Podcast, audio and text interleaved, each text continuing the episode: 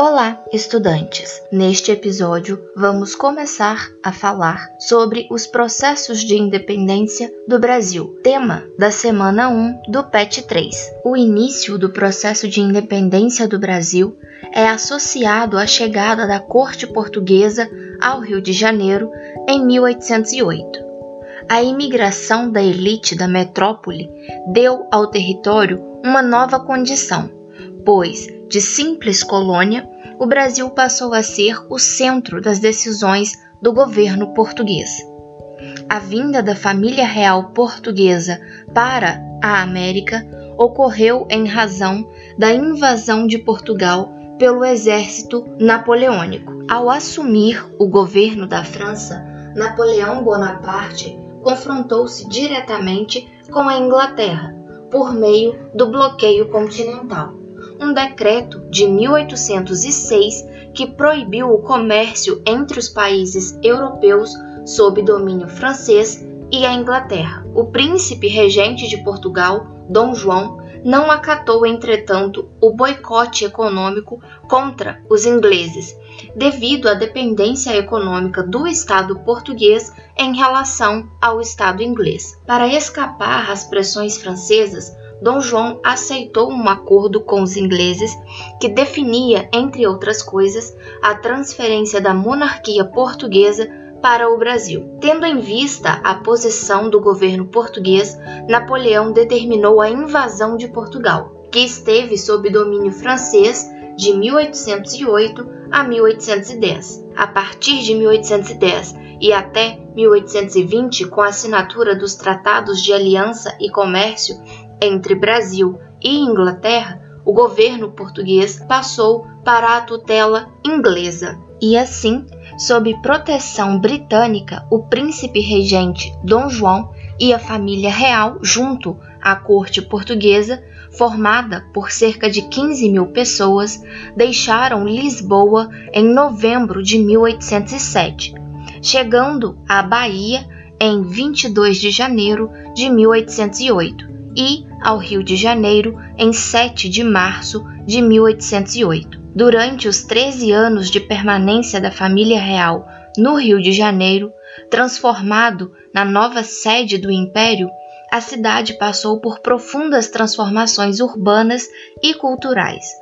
Provisoriamente, a família real acomodou-se no convento do Carmo, localizado na atual Praça 15 de Novembro. Depois, um rico comerciante ofereceu a Dom João uma residência, a Quinta da Boa Vista, no atual bairro de São Cristóvão. Os nobres preferiram se instalar nos arredores da cidade, construindo novas residências, ocupando chácaras muitas vezes cedidas por alguns brasileiros ou, na maioria dos casos, confiscados por decreto real. Estabelecida a sede da monarquia portuguesa na capital da colônia, o príncipe regente substituiu a organização administrativa colonial por um verdadeiro aparelho de Estado. Foi a chamada inversão brasileira. O Rio de Janeiro passou a contar com estruturas típicas de capital.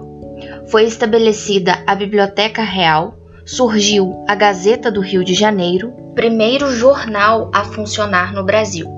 Foram instaladas gráficas e outras instituições antes inexistentes. Além disso, várias missões exploratórias, científicas e artísticas vieram da Europa com a finalidade de descobrir e avaliar as riquezas brasileiras. A mais prestigiada delas, a Missão Artística Francesa, chegou ao Brasil em 1816 para dirigir a recém-criada Escola Real de Ciências, Artes e Ofícios, que daria origem à Academia Imperial de Belas Artes. Entre seus principais nomes haviam os de Nicolas Taunay e Jean-Baptiste Debré, que compôs verdadeiras crônicas visuais do Brasil no século XIX, publicadas na obra Viagem Pitoresca e Histórica ao Brasil. A permanência da corte no Rio de Janeiro propiciou a divulgação de novos hábitos e padrões de consumos até então desconhecidos pela elite local.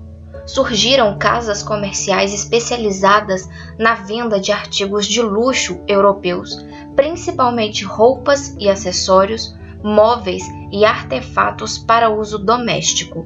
A presença da família real também resultou na adoção de medidas públicas que mudaram radicalmente o perfil político e econômico da colônia. Entre essas disposições, destacaram-se a revogação do Alvará de 1785, que proibia a instalação de manufaturas na América Portuguesa, e a assinatura em 1810 de dois tratados com a Grã-Bretanha. Quanto à revogação do Alvará de 1785, é importante enfatizar que a liberação da instalação das atividades manufatureiras na colônia não promoveu o desenvolvimento imediato do setor, uma vez que, concomitantemente a essa medida, havia sido liberado o comércio de manufaturas inglesas no mercado colonial. A revogação do Alvará de 1785 demonstra, no entanto, o interesse de Dom João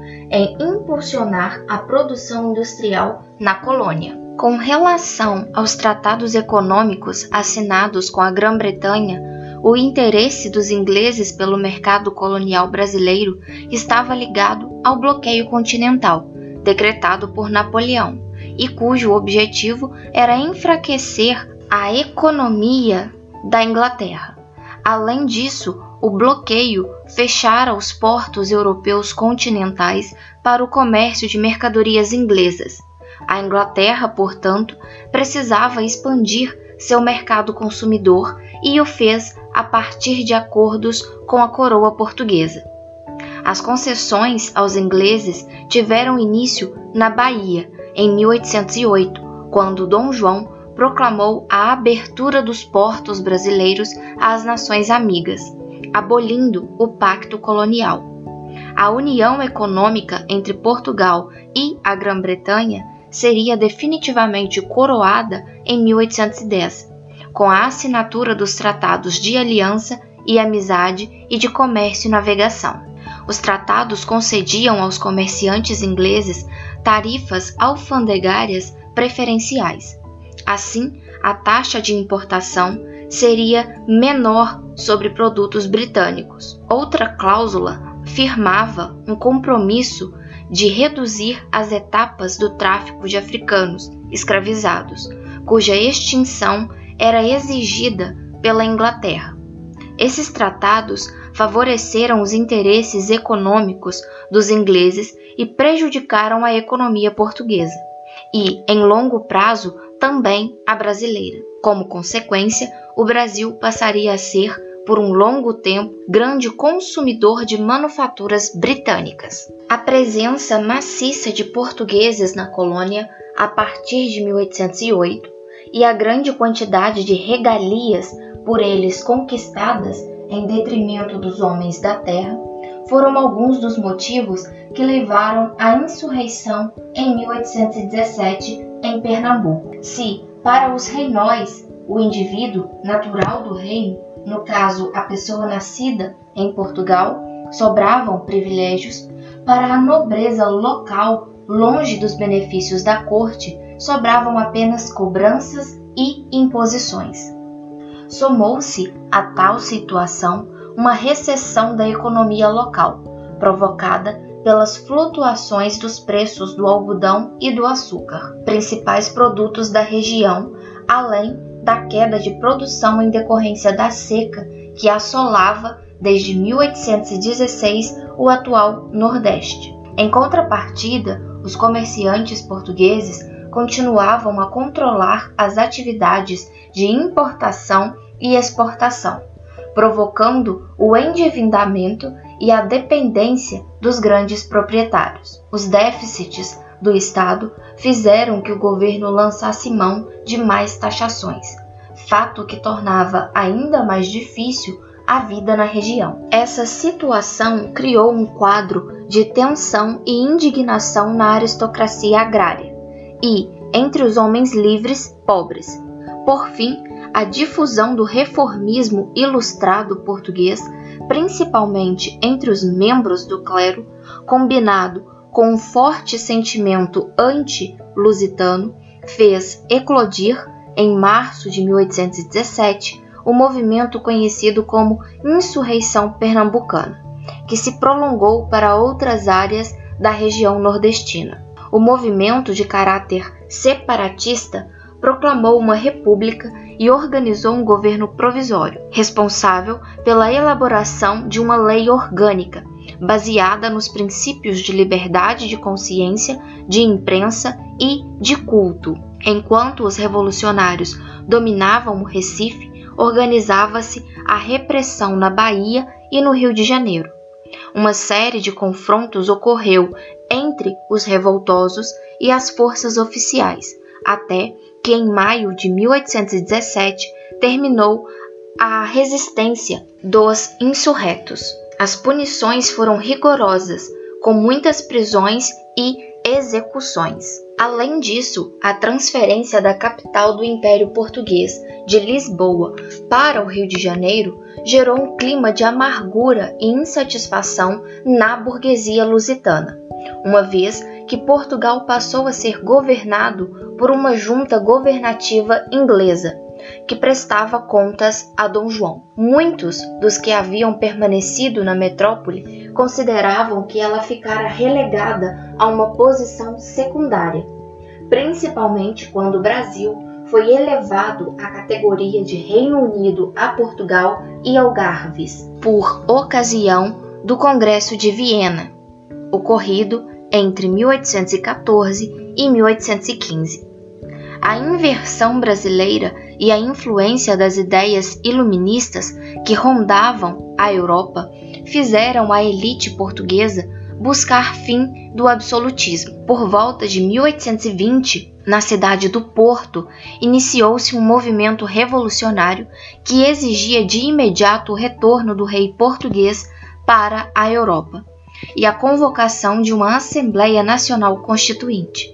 A nova Constituição determinaria o fim do regime absolutista real. As ideias revolucionárias se espalharam rapidamente pelo país. A aprovação da sociedade tornou possível a formação de um governo provisório que convocaria as cortes, a Assembleia Portuguesa composta de representantes dos três estados, clero, nobreza e povo, para dar início à elaboração da Constituição. Esse movimento ficou conhecido como Revolta do Porto, ao mesmo tempo que deu início à passagem efetiva do absolutismo para a ordem liberal em Portugal, interferiu na emancipação brasileira. Ao tentarem reduzir mais uma vez o território brasileiro à condição de colônia, as cortes desencadearam um processo que daria fim ao julgo português na América. Entre outras medidas,